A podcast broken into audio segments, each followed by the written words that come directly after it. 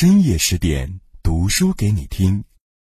大家晚上好，这里是十点听书。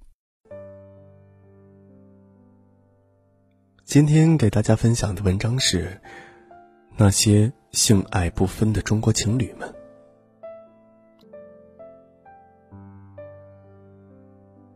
最近重温《欢乐颂》，其中有这样一段情节：一开始，樊胜美和曲连杰谈过一段恋爱。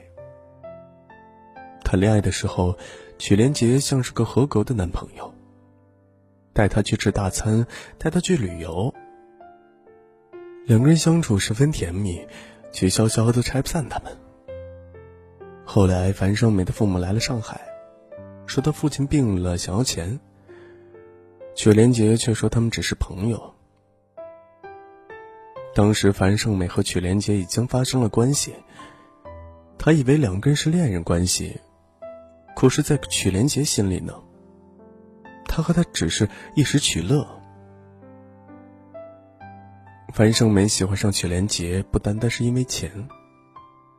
在两人之间有了性之后，这种捞，更多的变成了一种喜欢。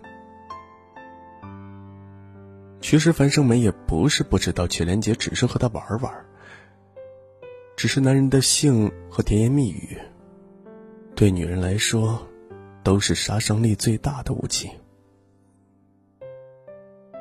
以为他对你说几句甜蜜的话语，为了花了点钱，和你有了性关系，就是爱的证据了。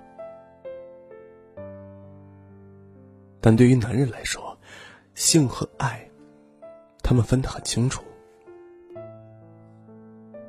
月亮与六便士》中有这样一句话，说男性的心理：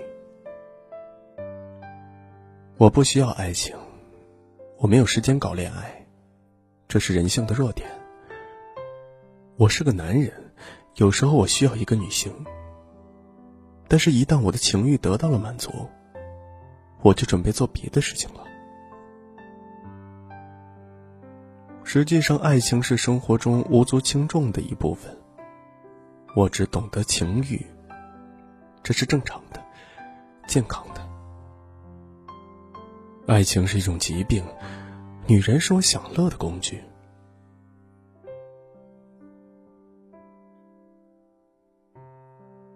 现实生活中，类似樊胜美和曲连杰这样的男男女女并不少见。阿可之前在健身房被一个教练搭讪了，对方长相、身材都非常好，温柔体贴，甜嘴会聊。身边的朋友劝他不要这么快就答应对方的恋爱要求，说不准对方只是想骗炮。阿可当时说自己也只是喜欢帅哥而已，在他没有真的爱上他之前，他会尽量克制自己的。结果，两个人确定恋爱关系后没多久就上了床。那几天，阿可都沉浸在恋爱的粉红泡泡里，还跟我们说，是真的爱上他了。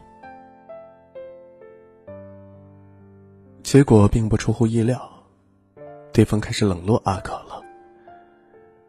没几天，男方连健身房的工作都不告而别了，阿可顿时崩溃。后来多方打听，才知道是男方的女神终于松了口，和他在一起了。他们在一起之后，男方对女神小心翼翼的，连拉手都要提前征得同意。阿可这才知道，男生对她只有欲望，从未有过爱情。他心中的爱是唯一的。性，只是为了满足自己的欲望，而在阿可心里，从他们有了性关系的那一刻起，就建立了爱。我曾经采访过一些男生女生，问他们如何看待性和爱的关系，是否会因为性而建立起与对方爱的关系。多数男生觉得性和爱是可以分开的，只有少数觉得不能接受性爱分离。但所有男生都不会因为性而建立起与对方爱的关系，而女生只有少部分觉得性和爱可以分开，而且坦言只能跟喜欢的人有性。社会对于女性在性方面的说法，其实是非常沉重的枷锁，因为是女性，在性这件事上就必须含蓄。不能主动，稍微主动一些，就成了性暗示。在这样的大环境下，女性羞于谈性，羞于表达自己的需求，以至于有些男性以为女性是生来没有性欲的。上到社会，下到师长，大家都谈性色变。去年，俞飞鸿受邀参加了窦文涛的《铿锵三人行》采访。窦文涛问俞飞鸿：“你是如何解决你的单身生理需求的？你觉得你对性怎么看？”俞飞鸿非常坦然的回答了这个问题，说：“性是人的需求品，就如同吃喝拉撒。但这个需求品对于男女有着不相同的解说。”男人能够把它和爱情脱离，但女人不能够。其实啊，就像俞飞鸿说的，性只是一个必需品，性不只是繁衍的手段，也不能够证明爱。史铁生在《灵魂的事》中写道：“上帝把性和爱联系起来。”那是为了给爱一种语言或一个仪式，给性一个引导或一种理想。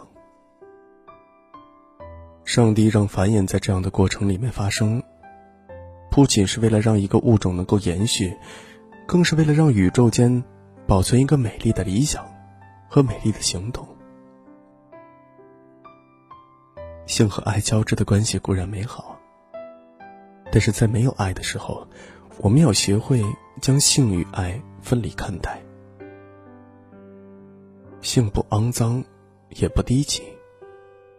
享受性和取悦自己，都是令人非常愉快的事情。当你学会接纳性，拥有自己身体的掌控权，你才能获得真正的自由。